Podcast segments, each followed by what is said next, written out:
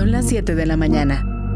El radar de Ibero 90.9 está en la posición perfecta. Listo para localizar la noticia. Buenos días, Mario. ¿Qué tal, Mario? Buenos días. Qué gusto saludarte, Mario. Mario, Mario. Los acontecimientos y sus protagonistas, todos captados por nuestro radar. A este detector de información no lo detienen ni los apagones ni las fuertes lluvias. Tampoco lo detiene la caída de las redes sociales ni la caída de la bolsa. Radar 99. Con Mario Campos.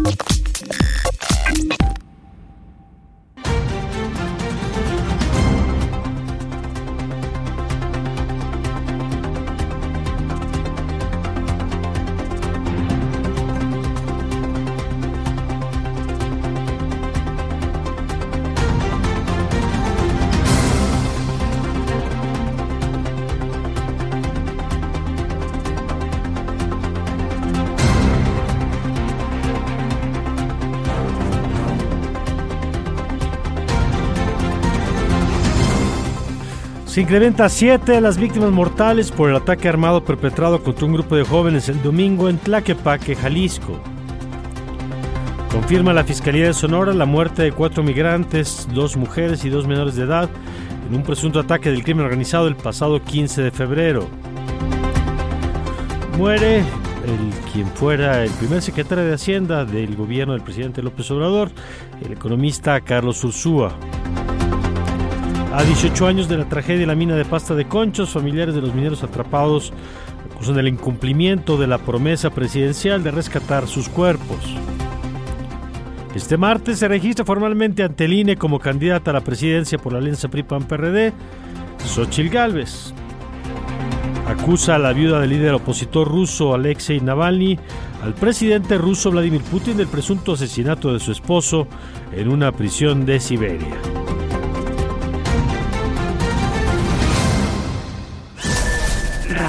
Radar 99.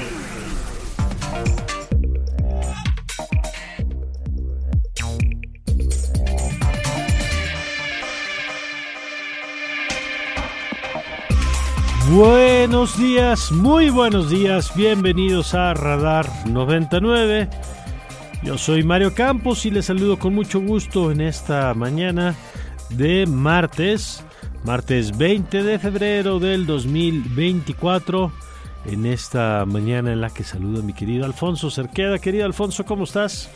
Muy contento de saludarte, querido Mario, de darles la bienvenida, por supuesto, a quienes despiertan con nosotros en este espacio informativo. Muy contentos de recibirles y de recordarles también nuestras vías de comunicación 55 529 25 99 que a partir de este momento pues ya estamos a la espera de sus mensajes. Así es, nos dará mucho gusto saber qué piensa de los temas. Ya está acá José María por acá, listo con eh, la información, con todos los tweets que le compartimos de lo que va a estar usted escuchando largo esta mañana. Lleve mi tocayo Mario también en la redacción. Y aquí listos para llevarle dos horas de información en esta mañana cargadita para variar de temas. Ayer le dimos cuenta del registro de Claudia Sheinbaum, que fue el pasado domingo.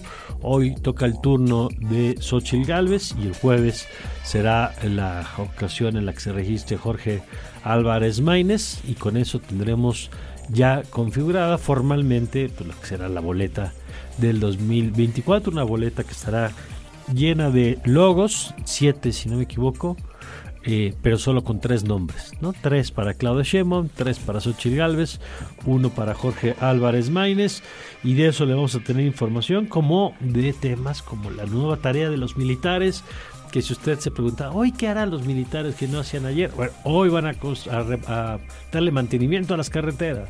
¿Y por qué? Pues vaya usted a saber, por las mismas razones por las que operan seis hoteles, quién sabe cuáles sean, eh, y que conste que no es culpa de los militares, sino del jefe, del comandante de las Fuerzas Armadas, pues que le sigue asignar, que le continúa asignando tareas que no están en su razón de ser. Pero bueno, de esto y más vamos a platicar a lo largo de esta mañana. Ojalá nos puedan acompañar las siguientes dos horas. Son las 7 con 6 minutos y vamos, si nos lo permiten, a los detalles de la información.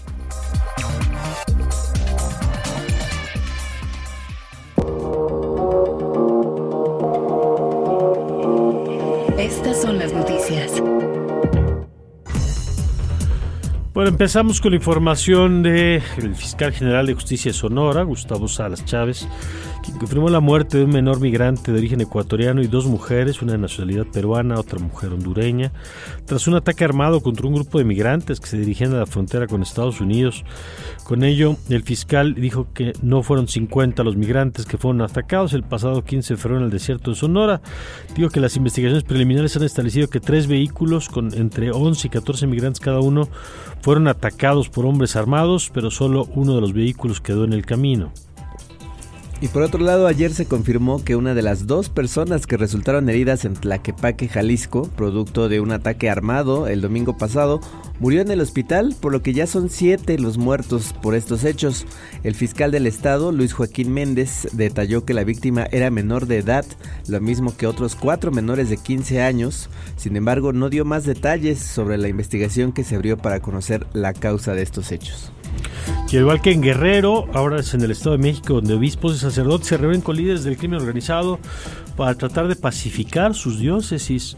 El arzobispo de Toluca, Maximino Martínez, dio a conocer ayer que ya dialoga con la familia michoacana.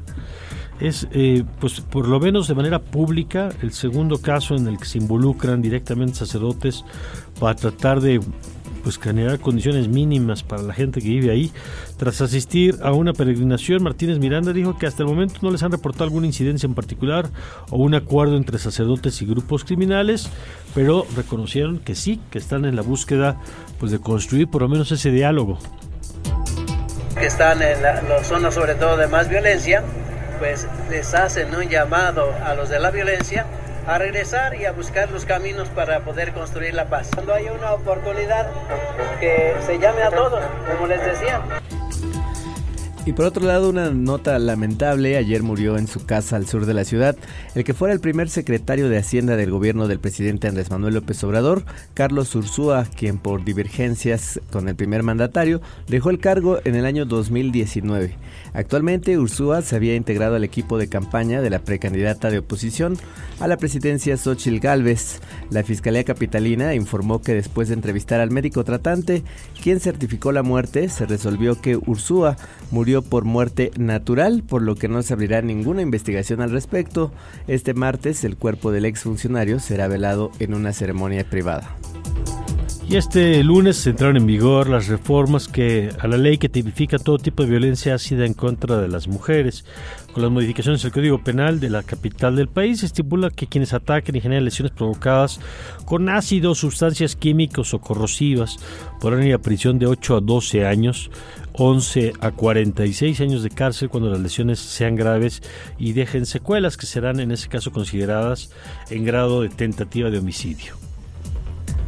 Y al cumplirse ayer 18 años del colapso por una explosión de la mina Pasta de Conchos en Coahuila, los familiares de los mineros acusaron a las autoridades de haber incumplido la promesa presidencial de sacar los restos e insistieron en su reclamo de justicia. En julio de 2020, recordaron que se anunció que el comité creado por el gobierno federal para trabajar el rescate con los familiares de los miembros de los mineros se eliminaba tras conocerse que el rescate quedaría en manos de la Comisión Federal de Electricidad. Este hecho originó el incumplimiento de la promesa del presidente, según comentó ayer una de las hijas de los mineros. Vamos a escucharlo. Este comité deja de existir sin, sin avisarnos y se hace el anuncio de que el rescate se lo van a encargar a la Comisión Federal de Electricidad, cuando el acuerdo había sido que este comité iba a decidir, iba a, proponer empresas para que se hiciera este rescate. ¿Por qué? Porque necesitábamos empresas que tuvieran la experiencia en otros temas de seguridad, el Tribunal del Estado de México fue objeto de un asalto en sus instalaciones la madrugada. Al respecto, la Fiscalía del Estado informó que fueron detenidos tres elementos de seguridad privada contratados para vigilar las oficinas, aunque indica que los criminales sometieron a los guardias en algún esquema de extorsión para permitir este asalto. Les contamos también que el Consejo del Instituto Nacional Electoral acordó abrir una investigación sobre el financiamiento que recibió durante la etapa de precampañas. el actor Eduardo Verástegui, exaspirante a una candidatura presidencial independiente, por supuestamente recibir unos 390 mil dólares del extranjero para financiar su recolección de firmas ciudadanas. De acuerdo con la unidad de fiscalización, se investigará la procedencia de 6.9 millones de pesos de la firma Partner 305 con sede en Miami, Estados Unidos, los cuales habría triangulado Verástegui para financiar la recolección de firmas que al final no pudo alcanzar. Y tras su registro el pasado domingo como candidata a la coalición Sigamos Haciendo Historia, Claudio Sheinbaum tuvo actividades privadas este lunes, lo mismo que el precandidato de Movimiento Ciudadano Jorge Álvarez Maínez. En tanto, Xochil Gálvez se registrará este mediodía ante el Instituto Nacional Electoral como la candidata de la coalición Fuerza y Corazón por México, integrada, usted lo sabe, por el PRI, PAN y el PRD. Scanner 360. Nos vamos a información internacional. Les contamos que la viuda del líder opositor ruso Alexei Navalny, Juliana Navalnaya, acusó directamente al presidente de Rusia Vladimir Putin de la muerte de su esposo. En un video difundido en el canal del fallecido opositor en YouTube, la viuda del líder denunció la negativa del gobierno para entregarle el cuerpo de su esposo, por lo que acusó al gobierno de Putin de intentar borrar las huellas del crimen supuestamente cometido en prisión ártica a la que fue enviado en diciembre pasado. Привет. Soy Julia Navalnaya. Hoy estoy aquí por primera vez en este canal. Quiero dirigirme a ustedes. No debería estar en este lugar. No debería haber grabado este video. Debería haber otra persona en mi lugar. Pero este hombre fue asesinado por Vladimir Putin. Y por otro lado, el gobierno de Brasil llamó a consultas a su embajador en Israel y provocó y convocó también al embajador de ese país en Brasil, Daniel Sunshine, después de conocerse que el gobierno israelí declaró persona non grata al presidente Luis Ignacio Lula da Silva por haber equiparado la ofensiva israelí contra Gaza con el holocausto. Antes el gobierno de Israel convocó al embajador brasileño en Tel Aviv para trasladarle una protesta formal en un acto celebrado en el Centro Mundial de Memoria del Holocausto a las afueras de Jerusalén. Crack 90.9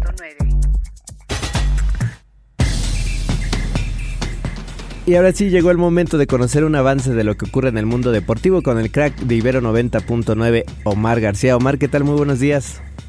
¿Cómo estás, querido Alfonso, querido Mari, por supuesto, quienes nos acompañan en esta mañana de Radar? Muy buenos días. Pues el día de ayer ya nos estamos acercando a la zona de definición. Ayer 16 de final en el abierto de Los Cabos, en este primer back-to-back que tendremos en nuestro país, con esta primera semana allá al norte de la República y luego, por supuesto, con el abierto mexicano de tenis, ¿no? Que es un momento eh, que mucha gente espera como símbolo de la reconstrucción de Acapulco, ¿no? Después de lo que ocurrió el año pasado. Y en los resultados, el día de ayer, Tanasi Kokinakis, este tenista australiano, despachó a Jack Draper del Reino Unido con parciales de 4-6, 7-6 y 6-4 para instalarse en la ronda de los mejores 16. También en duelo de estadounidenses, Alexander eh, Kovacevic derrotó con parciales de 6-1 y 6-4 a Brandon Holt, así como Max Purcell que despachó al italiano Matteo Arnaldi con parciales de 6-4, 4-6 y 6-4. Hoy continúa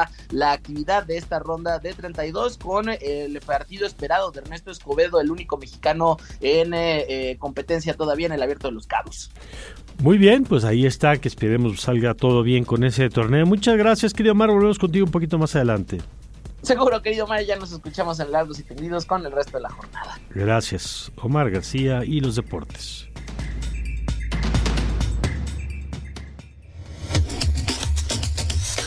Radar 99.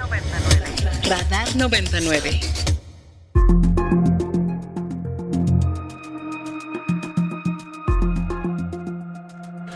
Bueno, le adelanto que más tarde vamos a platicar de, eh, de Carlos Ursúa con Gerardo Esquivel. Vamos a tener a Tito Garzonofre para platicar del tema de, las, de los militares y los roles y el festejo de ayer.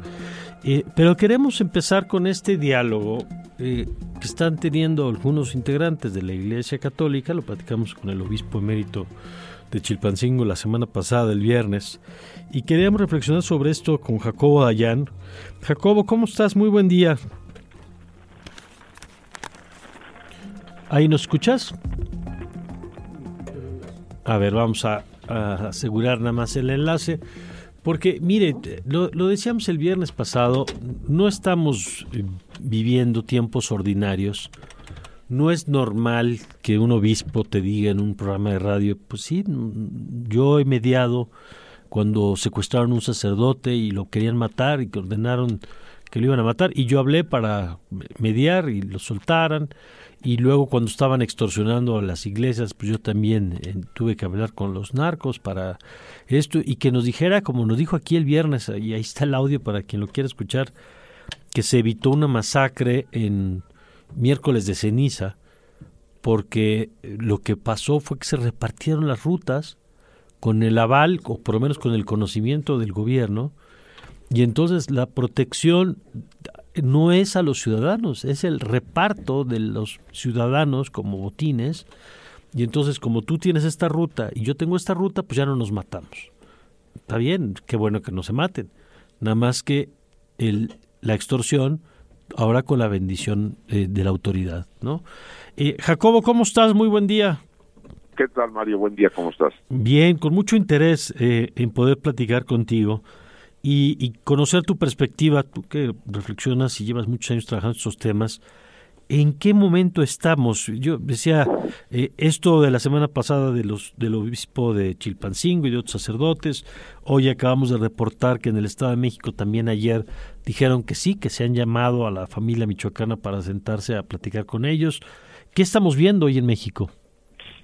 Bueno, pues lo que vemos, Mario, es eh, parte de la estrategia de seguridad de este gobierno y, y que ha sido repetida en varias ocasiones por el presidente en estas frases de allá, ahí donde solamente hay un grupo criminal, eh, la violencia se reduce, eh, la estrategia de repliegue de las fuerzas de, seguridad y la ausencia total del aparato de justicia, eso también es, sumamente relevante, lo que deja eh, pues en una eh, indefensión absoluta a la población civil que intenta mediante los liderazgos propios de la de, la sociedad civil que en este caso son las iglesias pero eh, en otros casos por ejemplo son las madres buscadoras que también han iniciado o intentado iniciar un diálogo con, con grupos criminales tratando de resolver la situación de seguridad.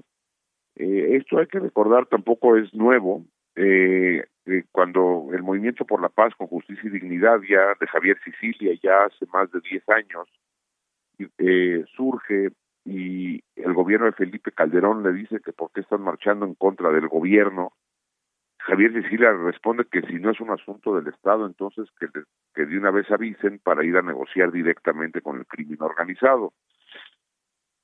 Y eso también hay que remontarse a los años de, vamos, del siglo pasado, nos recuerdan con la curia, el episcopado metido directamente en negociación con los Félix Gallardo, con los perdón, los Arellano Félix. Es decir, ante la incapacidad del Estado no le queda más a la sociedad que a través de sus propios liderazgos intentar sentarse y negociar, dialogar con eh, grupos criminales, eh, tratando de reducir la violencia, Mario.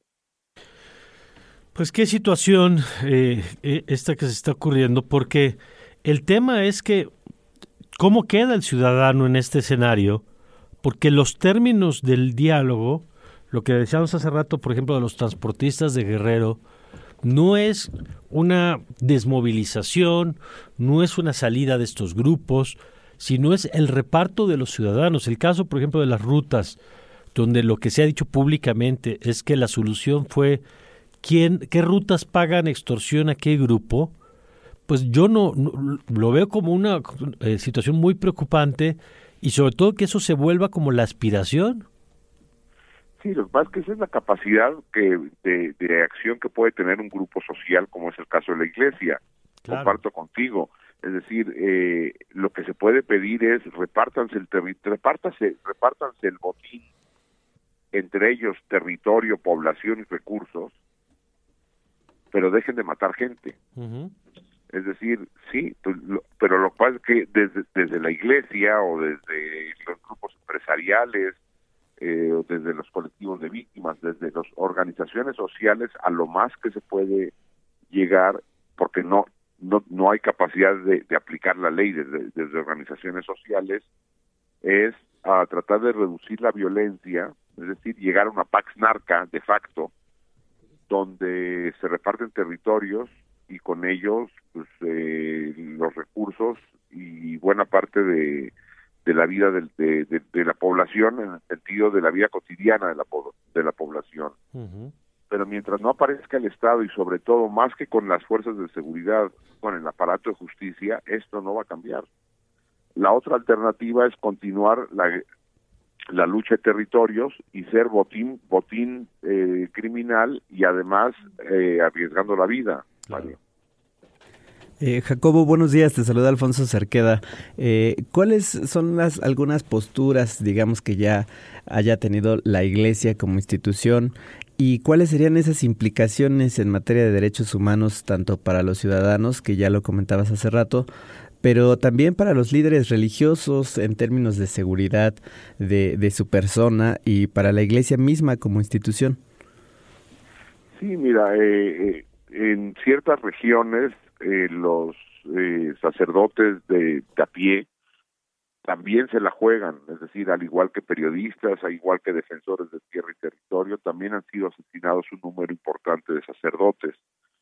pues digo, recordar perdón, los probablemente más recordados sean los jesuitas allá en Chihuahua, pero hay mucho sacerdote de, de, territorio que ha sido asesinado y la postura de la iglesia pues lo único que ha podido hacer en ese sentido es tratar de proteger a a, a, su a, los sacerdotes pero pues también con un pequeño margen de maniobra, es decir, qué puede hacer institucionalmente la Iglesia. La, la otra sería el repliegue, que no que no es alternativa, eh, como sí lo es para muchos este, periodistas, por ejemplo, lo que se conoce como zonas de silencio.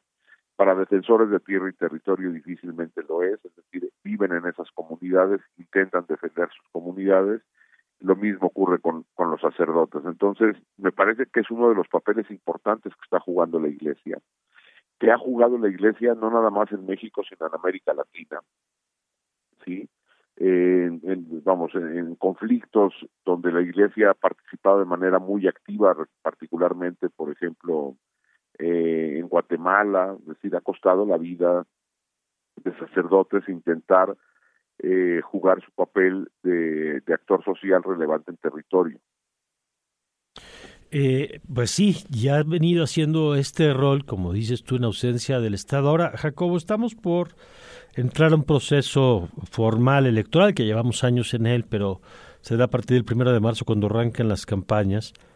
¿Qué tendríamos que estar discutiendo, más allá de los eslogans y las estrategias de cada una de las candidatas y candidatos? ¿Qué tendríamos que estar discutiendo en el país desde tu perspectiva en estos temas? Bueno, a mí me parece incluso que en la marcha del fin de semana, que bueno, pues que concitó eh, mucho mucho respaldo, pues habla también un poco de la falta de diagnóstico que hay en el país. Evidentemente desde el oficialismo, es decir, la campaña Claudia Sheinbaum no va a hablar de la violencia, no va a hablar de la impunidad. Pues no le conviene porque ha sido un fracaso absoluto este sexenio en, materia de seguridad y, justicia. Pero que la oposición tampoco hable de ello, parece que está, o sea, el discurso de Lorenzo Córdoba que me parece impecable. Pues habla de un país que no sé, yo no, yo, no identificaba a este país en ese discurso. Mm. O sea, parece que no es relevante la violencia, que no es relevante la impunidad, que no es relevante los desaparecidos, que no es relevante la pérdida del control territorial por parte del Estado, es decir, pues me parece que también en estos temas la oposición está completamente extraviada, o, no sé si es la oposición eh, abiertamente partidista o de menos una posición, porque el, discurso así lo era, en contra de la, de la postura de, de, del presidente. Entonces, ya sea la oposición partidista o la oposición ideológica a este a este a este gobierno pues tiene completamente extraviado, vamos, una, una palabra por acá, un término, no hubo absolutamente nada. ¿De qué democracia hablamos cuando el territorio está controlado? Es decir, si, se, si, si, no se avanza en las reformas y se, y se acaba esta amenaza sobre la Corte y sobre el, el legislativo, ¿estaríamos hablando de una democracia? Pues por supuesto que no tendríamos que tener en el centro una agenda de verdad, seguridad, justicia, paz, en mi opinión, que tendría que ser un acuerdo de Estado. Es decir, lo que en el mundo ideal que no va a ocurrir, eh, las candidatas y el candidato tendrían que, pues evidentemente, tener sus abiertas diferencias en cómo eh, manejar la, la salud y la educación y la economía, cosas propias de gobierno, pero uno esperaría que en, este, estos temas hubiera un acuerdo de Estado y que dejaran a un lado las diferencias políticas y se llegara a un acuerdo de Estado en materia de seguridad y justicia. Porque la solución a este problema no es a corto plazo, es una solución que nos llevará años, décadas probablemente, que trasciende gobiernos, que trasciende niveles de gobierno, es decir, no es un asunto federal, tienen que ver las y los gobernadores, presidentes municipales, y uno esperaría un acuerdo de Estado. Pues me parece que en estos momentos no hay nada más lejano que eso. Y por lo que parece, por los guiños que hacen en ambos eh, en ambas candidaturas a, a, las fuerzas armadas, pues pues también parece que no hay una alternativa distinta de las fuerzas armadas y por otro lado ningún partido político hasta la fecha a nivel estatal o federal ha estado o ha manifestado su interés por romper el control político de la justicia. Mientras sigamos teniendo mecanismos, aparatos de justicia controlados bajo la lógica política y no bajo la lógica del Estado de Derecho, que eso es lo que ocurre en este país desde que fue fundado. A nivel estatal ocurre lo mismo, es decir, si, algún partido político estuviera dispuesto a perder el control político, tendríamos alguna fiscalía en el país que funcione, y no la hay. Entonces, mientras eso esté ahí, esa tendría que ser la exigencia ciudadana. Es decir, además de que lo que están haciendo los sacerdotes en terreno, tendríamos que increpar a, los partidos políticos y exigir el fin de la impunidad como modelo político. Y, y repito, me parece una oportunidad perdida que en los que en los discursos emitidos en estas marchas que ha habido, ya son tres marchas en teoría eh, oponiéndose a la forma de gobierno del presidente, las condiciones de seguridad del país parece que no son relevantes. Como si la democracia fuera el INE, como si las fosas clandestinas, la pérdida territorial no fuera una erosión democrática, De acuerdo. Pues yo te agradezco, Jacobo, como siempre, la oportunidad de platicar contigo. No, gracias a ustedes, abrazo. Gracias. Y bueno, pues qué, qué importante escuchar esta reflexión pues a ver, lo que está en juego es el estado de país, la vida, ¿no? Las condiciones mínimas de vida, lo cual no quiere decir que no se discutan las otras, ¿no? Las institucionales, el, los derechos, los contrapesos, pero estamos como eh, sin poder resolver ni lo básico y estamos en otras discusiones, ¿no? Que yo entiendo que ese es el reto, tener que atender todo simultáneamente, pero, pero hay que escuchar voces también como la de Jacobo de hallar en torno a estos temas. Son con las 7.30. Vamos a echar un vistazo, un recorrido como todas las mañanas aquí con Alfonso, a lo que nos traen las primeras planas. Hoy día interesante las portadas, particularmente una nota que ahorita vamos a retomar con más detalle, que es eh, pues la nueva tarea de las Fuerzas Armadas de mantenimiento de las carreteras, eh, esos y otros temas en el recuento del día. Primeras planas y encabezados. Reforma. Bueno, arrancamos con reforma. Dice, dan mantenimiento carretero al ejército.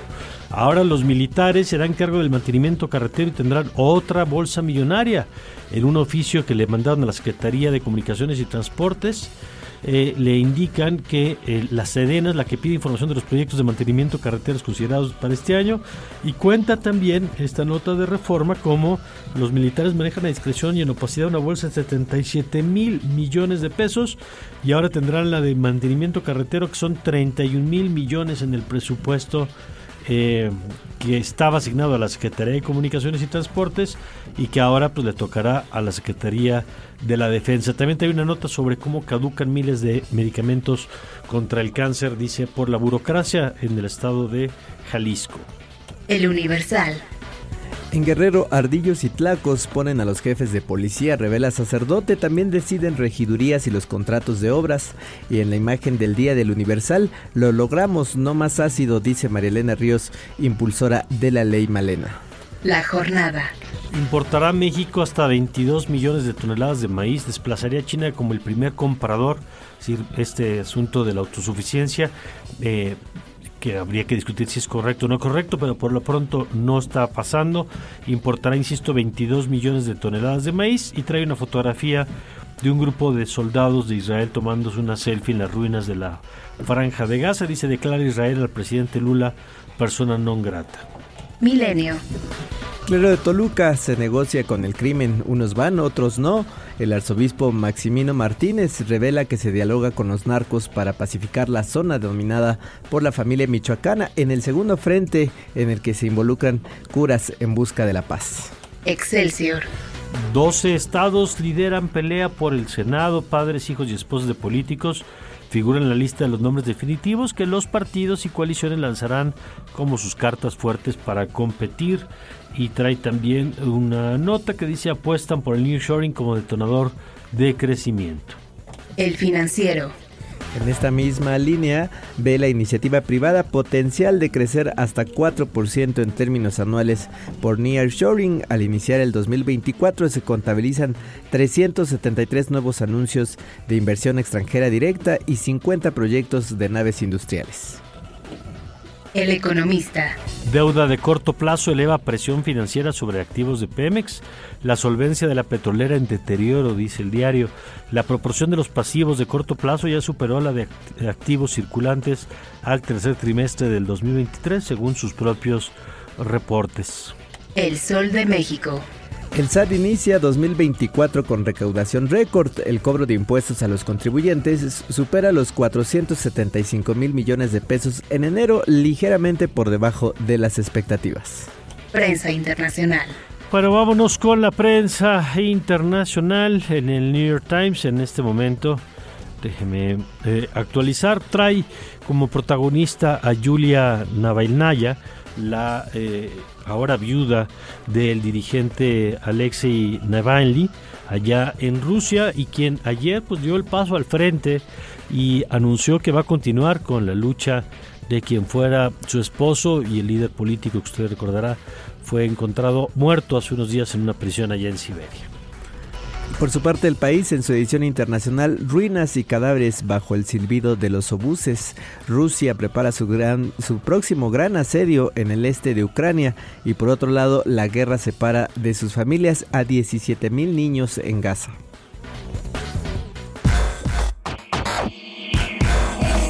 Primeras planas y encabezados. Clima. ¿Qué tal amigos de Radar 90.9? Les informo el pronóstico del tiempo para el Valle de México desde el Servicio Meteorológico Nacional. Al amanecer se espera ambiente frío y muy frío en zonas altas de la región, mientras que por la tarde se espera cielo despejado. Asimismo, también se prevé ambiente cálido, mientras que será frío por la noche. No se pronostican lluvias en la Ciudad de México ni en el Estado de México. Asimismo, se prevé viento de componente este de 5 a 15 km por hora, con rachas de hasta 30 km por hora. La temperatura mínima pronosticada para la Ciudad de México es de 6 a 8 grados Celsius y la máxima de 24 a 26 grados Celsius, mientras que para Toluca, Estado de México, la temperatura mínima será de 0 a 2 grados Celsius y la máxima de 22 a 24 grados Celsius. Informó el pronóstico del tiempo Boris Hernández desde el Servicio Meteorológico Nacional de la Conagua. Radar 99.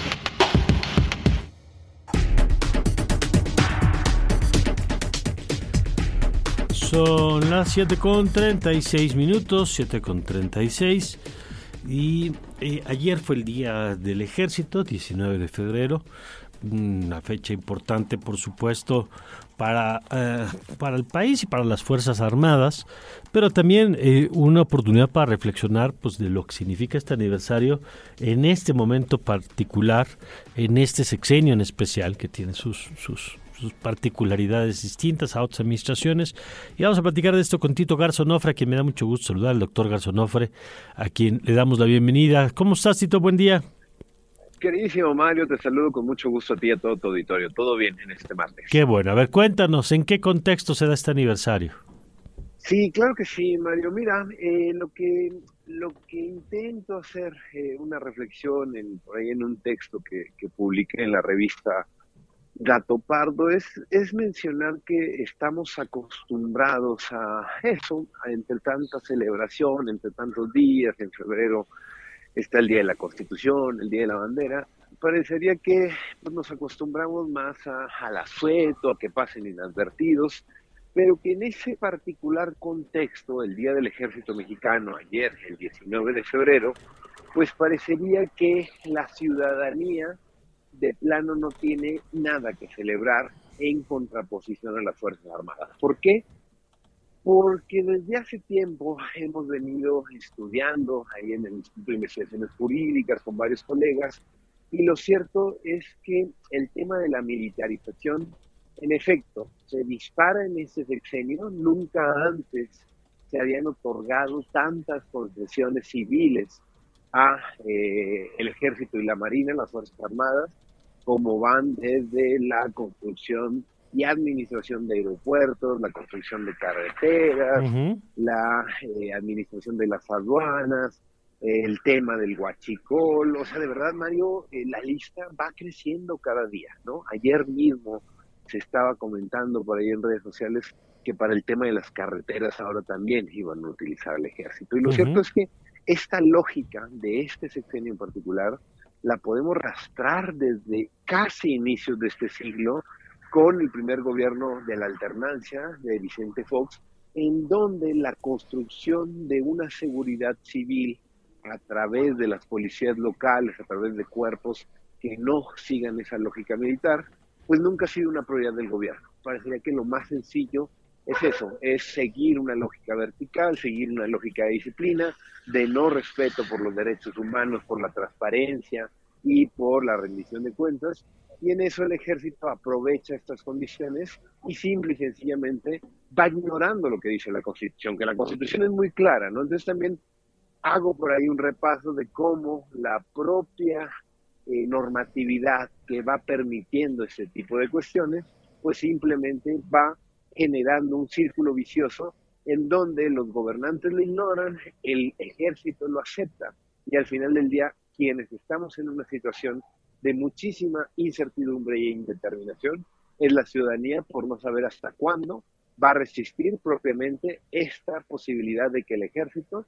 termine haciendo muchas más cosas de las que le corresponden según la Constitución. Oye, Tito, y eso, a ese último punto que señalas, ¿no hay una fragilidad legal también en todo esto que nos está ocurriendo? El otro día que veíamos la lista de, de tareas eh, y que incluíamos algunas de esas que recogías ahora, los puertos, las aduanas, los aeropuertos.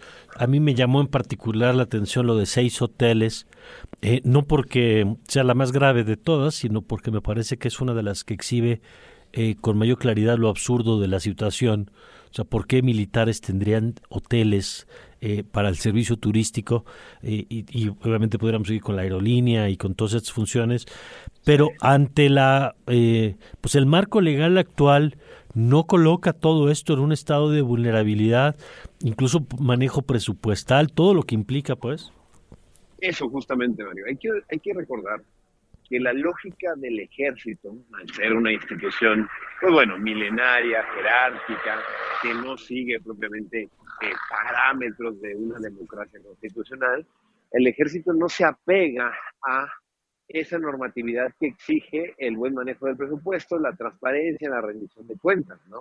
Al final del día, todas esas oficinas de enlace, de transparencia, no las tiene el ejército. Para empezar, Mario, no hay que olvidar que el ejército tiene una propia jurisdicción militar, es decir, existen los tribunales militares y en ese sentido, para poder juzgar a un militar por algún delito o alguna infracción que se cometa, tiene que pasar un tiempo muchísimo más agravado a lo que parecería para cualquier funcionario público. En ese sentido, no sabemos quiénes son propiamente los militares, los soldados, los altos mandos generales que están llevando labores de administración. Y Mario, quizás es el mayor, el mayor tema.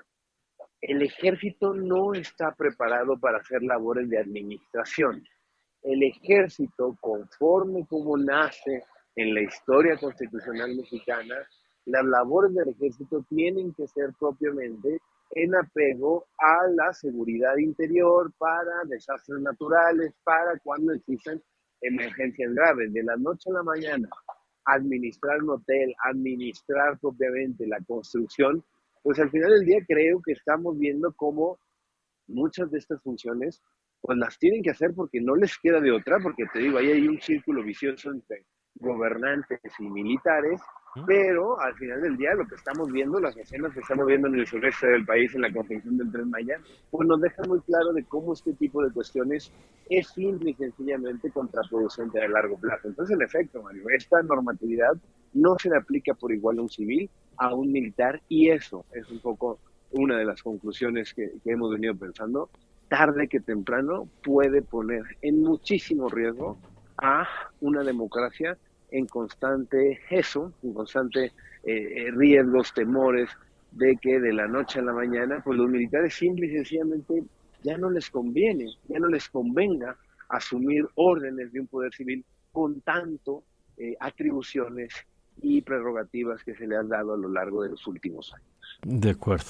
Bueno, pues Tito, muchas gracias. Ah, bueno, antes nada más tenías una pregunta, Alfonso. Eh, sí, Tito, buenos días. Eh, justo preguntarte en esta incertidumbre de cuánto puede durar este proceso, ¿cuál es la importancia de cómo podría impactar en el ámbito internacional con los acuerdos y con incluso con términos económicos de cómo nos ven como país desde el exterior? Claro que sí, mi estimado. Gracias, por la pregunta. En efecto, a ver, yo creo que, que, este tipo de cuestiones van mermando la credibilidad de un Estado de Derecho y de las posibilidades democráticas que tiene el mismo. Aquí quizá una de las mayores respuestas es que necesariamente el poder que ha ido adquiriendo el ejército, el poder judicial por ahí lo ha ido limitando, pero muchas veces el poder judicial también ha sido cómplice del mismo.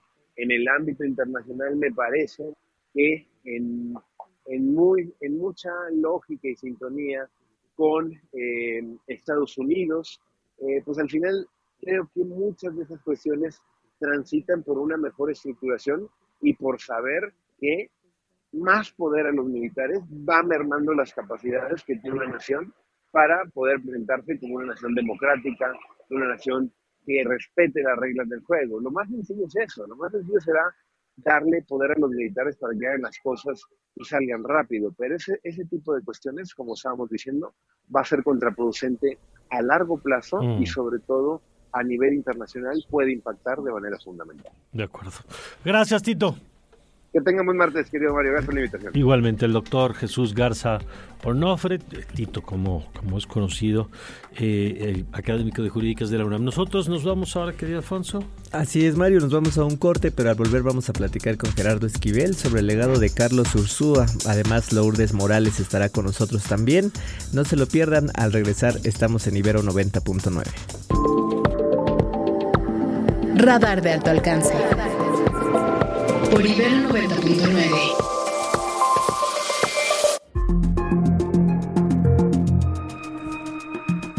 Bueno, y ayer, eh, ayer por la tarde empezó a circular la información sobre la lamentable muerte de Carlos Ursúa, quien fuera, eh, entre otras cosas, secretario de Hacienda al inicio de la administración eh, pasada. Su familia lo comunicó un poquito más tarde en las redes sociales. Eh, incluso ahora Carlos Ursúa, quien se había separado de la administración desde hace ya varios años, estaba colaborando en el equipo de, de Xochitl Galvez, quien hace unos minutos confirmaba pues, lo que ya es público desde ayer, que eh, murió por un infarto, que eh, parece que el infarto habría provocado que cayera de la de la escaldera de su casa y bueno pues ya no hay no hay mayor material ni razones por supuesto para ningún tipo de especulación pero lo que sí hay es una oportunidad para revisar pues el legado de Carlos Ursúa y le agradezco mucho a Gerardo Esquivel que nos tome esta llamada. Eh, Gerardo, ¿cómo estás? Muy buen día. ¿Qué tal? Buenos días, Mario. Un saludo a ti y a todo tu auditorio. Oye, para mucha gente, Gerardo Carlos Ursúa, pues es conocido por su paso por la Secretaría de Hacienda, pero para gente como tú y muchos, pues fue eh, sobre todo un profesor y un gran formador, eh, Gerardo. Así es, así es. Eh, sin duda, Carlos, digamos, en la vida pública, pues fue secretario de Finanzas de la Ciudad de México entre 2000 y 2003 y secretario de Hacienda unos meses en 2018 y 2019, pero en realidad, digamos, la mayor parte de su vida y quizá eh, lo que yo diría donde tuvo un mayor impacto y mayor trascendencia fue pues como profesor, como académico, como docente, como investigador, eh, que fue lo que desempeñó durante pues, mayor, la mayor parte de su vida, como eh, primero en el Colegio de México y luego en el TEC de Monterrey, y últimamente estaba ya adscrito a la Universidad Nacional Autónoma de México. Y en todas esas instituciones, pues siempre eh, cumplió un papel muy importante como formador de, estudiantes, eh, impulsor de carreras, eh, y, también en sus pequeños periodos, digamos, que tuvo en la vida pública, pues también fungió como alguien que, que llevó a gente al servicio público eh, y que después han tenido pues unas trayectorias muy exitosas. ¿no? Eh, yo creo que esa es la trascendencia e importancia de Carlos en las aulas eh, como profesor y, como investigador, pero también fuera de ellas como un ejemplo para muchos economistas que, que trabajaron con él, que lo conocieron y con los que él siempre estuvo dispuesto a compartir su tiempo, era muy generoso en su tiempo, en sus recomendaciones, en sus eh, propuestas de trabajo, de colaboración, en fin. Eh, eh, era una extraordinaria persona y para la cual no tengo sino palabras de, reconocimiento y de agradecimiento. En el campo, Gerardo, también, Gerardo Esquivel, en el tema económico, ayer veía varias referencias a su calidad como economista y como, como investigador. Sí, claro, él, era un gran economista, un gran investigador, este, trabajó en muchos temas. Al final de su vida, en los últimos años, le dedicó mucho tiempo, por cierto, al tema del federalismo, un tema que le preocupaba enormemente. Eh, tiene muchas publicaciones en esa dimensión, pero tiene otras en la, en la, en la, como economista matemático, tiene sus principales publicaciones en las que es más leído y más citado a nivel internacional, eran de, otra dimensión. Pero en el caso de México en particular, eh, tuvo una investigación que fue muy importante, yo diría, que fue sobre el, rol de la, de la competencia o falta de competencia en algunos mercados y su impacto en la desigualdad. Él, mostró, eh, fue de los primeros que hizo eso empíricamente para mostrar cómo la ausencia de competencia en diversos mercados, en diversos sectores, eh, afectaba más a los más pobres, que eran quienes se veían más afectados por esto, lo cual tenía un efecto pues eh, eh, terrible en la desigualdad económica porque perjudicaba más en aquellos estados del sur en particular, él lo mostró. Eh, es, por ejemplo, una de las cosas que hizo, es un, es un trabajo que fue muy importante y que, y que resalta la importancia, en este caso, del, rol de la promoción de la competencia en diversos mercados. pero es un ejemplo de muchas cosas que él hizo. ¿no? Él era como te decía antes, también un economista matemático eh, muy reconocido. Tiene incluso una prueba estadística que se usa ampliamente por todos los econometristas en el mundo, que es, eh, se llama así, tiene, lleva su apellido, es la prueba Ursúa.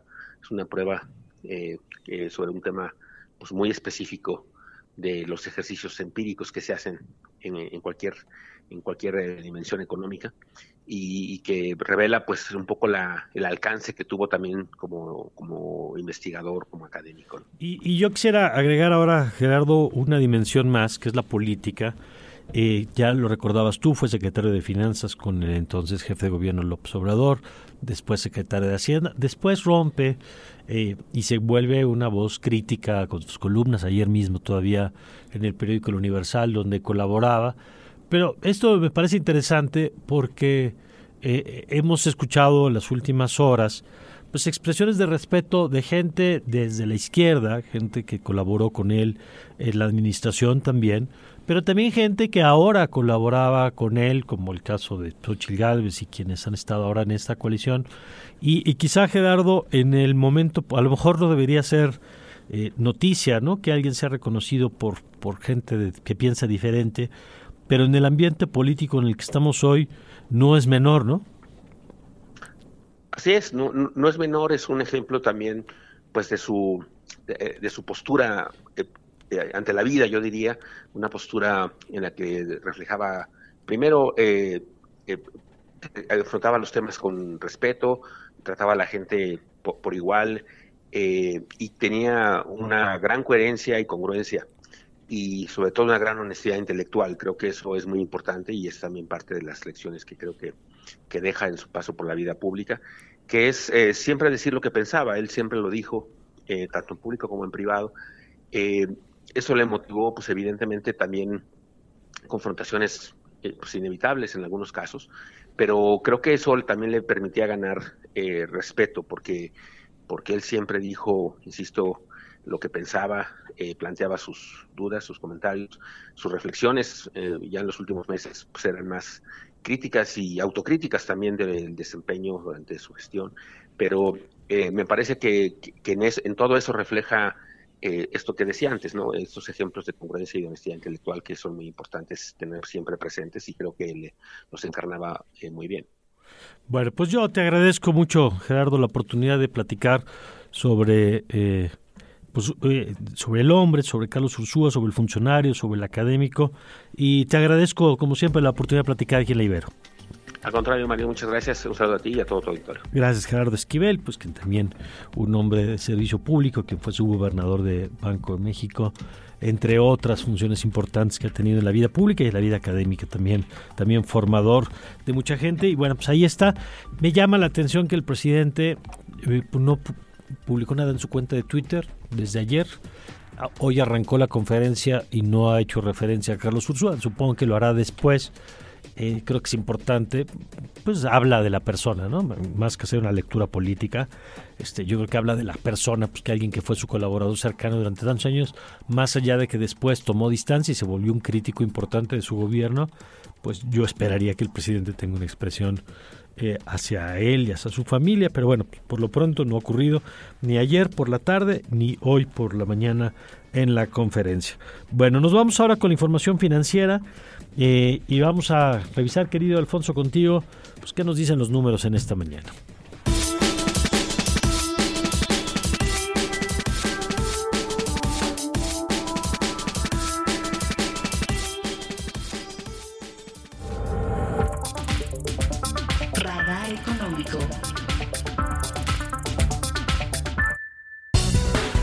Esta mañana en el Radar Económico les contamos que en medio de las tensiones comerciales entre México y Estados Unidos, Alejandro Encinas Nájera, subsecretario de Comercio Exterior de la Secretaría de Economía, aseguró que son factores políticos los que influyen en las presiones ejercidas por el sector acerero estadounidense. En un contexto electoral, hay un aumento en la presión ejercida por los congresistas de los estados productores de acero, quienes buscan proteger los intereses de su industria, dice el subsecretario. El Consejo Coordinador Empresarial aseguró que el Producto Interno Bruto de México podría alcanzar tasas de crecimiento de hasta 4% durante la presente década si se, concretan las expectativas en torno al nearshoring o relocalización de empresas e industrias hacia el país. El gasto de salud en México sigue una tendencia negativa en los años recientes. Durante el 2023 el gasto funcional en este rubro ascendió a los 800.300 millones de pesos en un nivel 3.4% menor al ejercido en el año anterior, de acuerdo con cifras de la Secretaría de Hacienda y Crédito Público. También les contamos que el equipo de fútbol mexicano, el Club América, anotará su primer gol en la portería del mercado accionario mexicano en la cancha de la Bolsa Mexicana de Valores a partir de este martes 20 de febrero. A partir de hoy estará listada una nueva emisora con la clave de la pizarra Águila CPO y tanto inversionistas nacionales como internacionales podrán invertir a través de la compra de acciones del campeón del fútbol mexicano. Finalmente les cuento que esta mañana la criptomoneda Bitcoin tiene un valor de 52.200 dólares, mientras que un dólar nos cuesta 17 pesos con un centavo. Radar 99. Radar 99. Gracias, Alfonso. Bueno, vamos a ver cómo le va a las águilas ahora en la bolsa.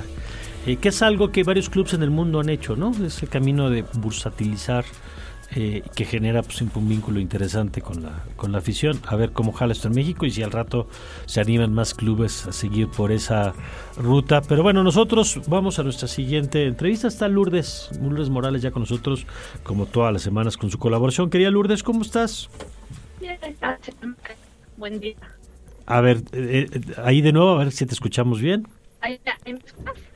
Mira, si, nos lo permites, vamos a, restablecer la llamada para oírte con más claridad y poder eh, recuperar como siempre con todo lo que nos tienes que decir. Eh, mientras yo le invito a que participe con nosotros a través del 55 529 25 99 55 529 25 99 para que se comunique con nosotros y nos dé su opinión sobre los temas que aquí le hemos presentado, eh, sobre el, trabajo y la voz de Carlos Ursúa sobre el tema de los militares, sobre el tema de la mediación de las iglesias y sobre esto que ya tenemos a Lourdes en la línea y que vamos a escuchar como siempre con mucho interés. Que ya Lourdes ya te escuchamos.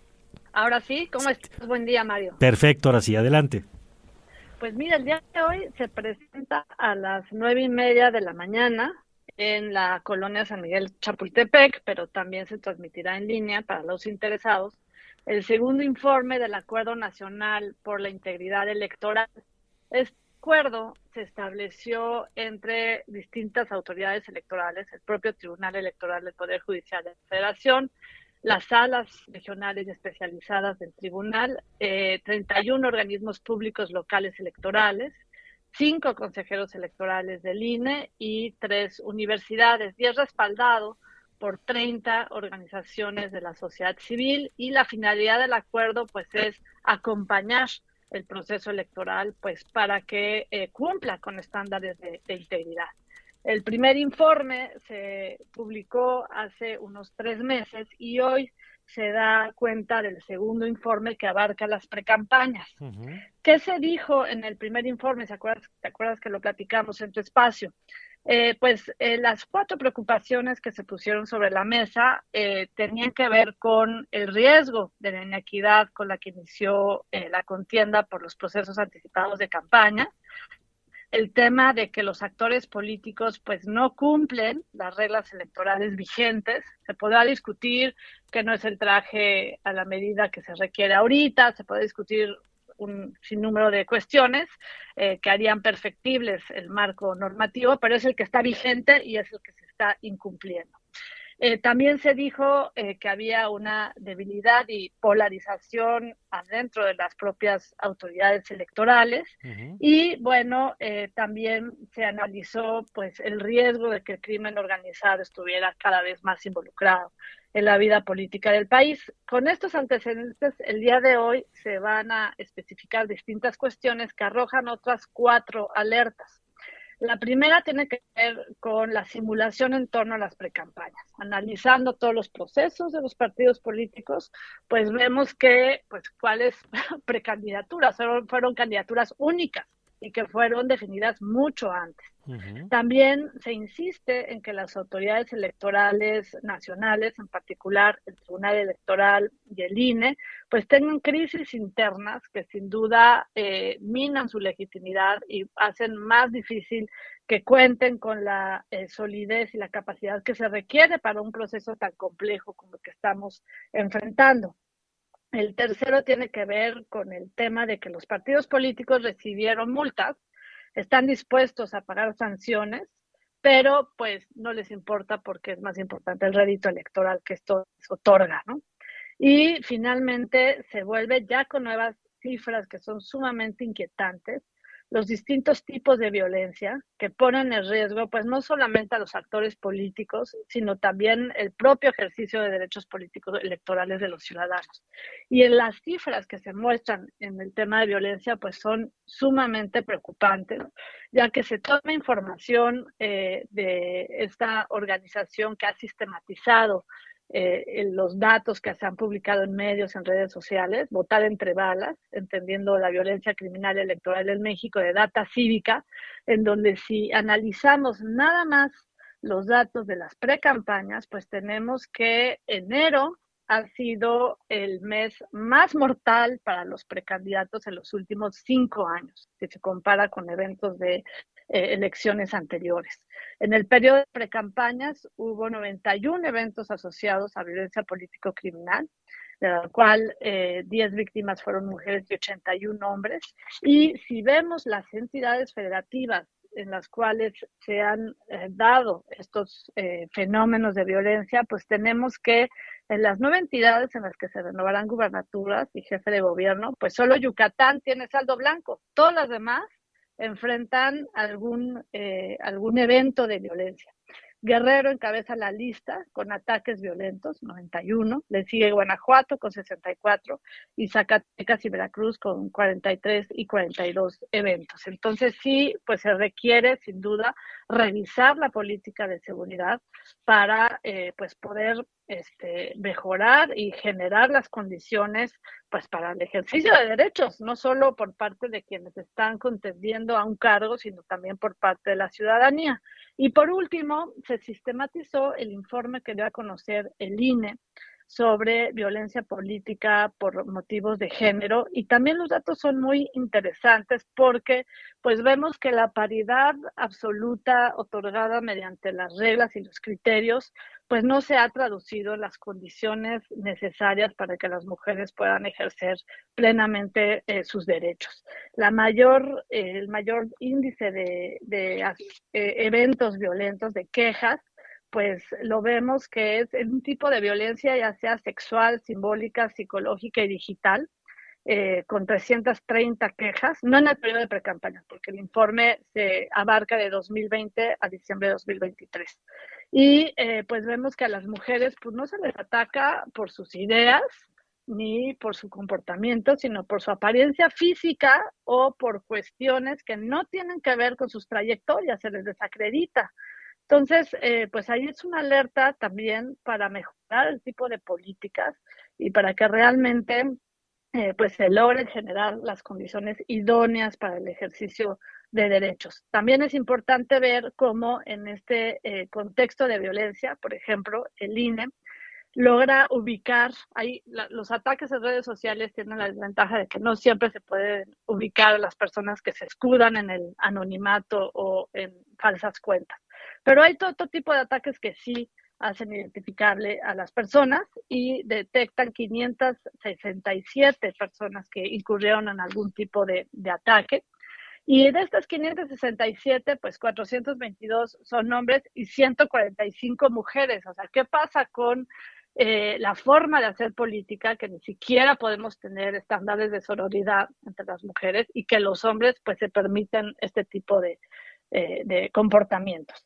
Entonces, eh, finalmente, aquí los focos rojos tienen que ver con eh, la creciente violencia y la vulnerabilidad de funcionarios públicos, alcaldes y alcaldesas, así como candidatos a nivel municipal. En el nivel municipal es donde vemos más este tipo de comportamientos. También la ausencia de una estrategia de seguridad, como ya lo habíamos mencionado, la ausencia de una estrategia de articulación entre autoridades electorales, instituciones clave y ciudadanía. Yo sí estoy convencida de que el acompañamiento ciudadano es un, es un blindaje de alguna forma. Hacen mal las autoridades en alejarse de las organizaciones, de las universidades que los tienen que, que respaldar. Y por último, lo que ya han dicho los propios funcionarios electorales, pues la presencia del crimen organizado y su posible participación no solo en la designación de candidaturas, sino en la generación de un contexto en la cual pues algunos eh, candidatos se vean en la necesidad de, renunciar o de dejar de participar para pues dejar de lugar a alguien que haya sido apoyado o designado por otros otros actores que no sean los ciudadanos o los partidos. De acuerdo. Lourdes, muchas gracias como siempre. Gracias, buen día Mario. Buen día, gracias Lourdes Morales, académica y de la Universidad de Guadalajara y como siempre colaborador aquí en Radar 99. Gracias a don Ernesto Holguín, dice el beneplácito del observador al tema del diálogo con el narco que hablamos con Jacobo Dayan. Dice, es la aprobación del Estado a la Pax Narca. Eh, dice, por eso le gritamos narcopresidente. El domingo también ha convertido al ejército a un grupo de interés económico que automáticamente lo ha metido en la lucha electoral por la continuidad. Y esto que dice don Ernesto, pues es una de las preocupaciones más importantes, ¿no? Que los militares se vean como una fuerza electoral, ¿no? Como una brazo del, gobierno y una fuerza del Estado mexicano. Bueno, gracias, eh, don Ernesto. Le recuerdo que puede comunicarse con nosotros a través del 55 529 25 99. Y querido Alfonso. Tenemos también mensajes, más mensajes. Hola, buenos días acerca del comentario de Jacobo Dayan, que acertados son sus puntos de vista. Coincido con él, parece, al parecer la seguridad y el alto a la barbarie no está en la agenda de nadie. Es una pena que la mayoría de las causas que movilizan a los ciudadanos no aporten nada a acabar con la violencia y ahora con el problema del agua la violencia pasará a nivel secundario para los políticos y la sociedad, nos dice un mensaje de nuestro querido auditorio también. Y pues como bien eh, lo comentan, hay que Estamos a la espera de sus mensajes al 55 529 25 99. Nosotros nos vamos a un corte, es muy breve, ya regresamos. Radar 90.9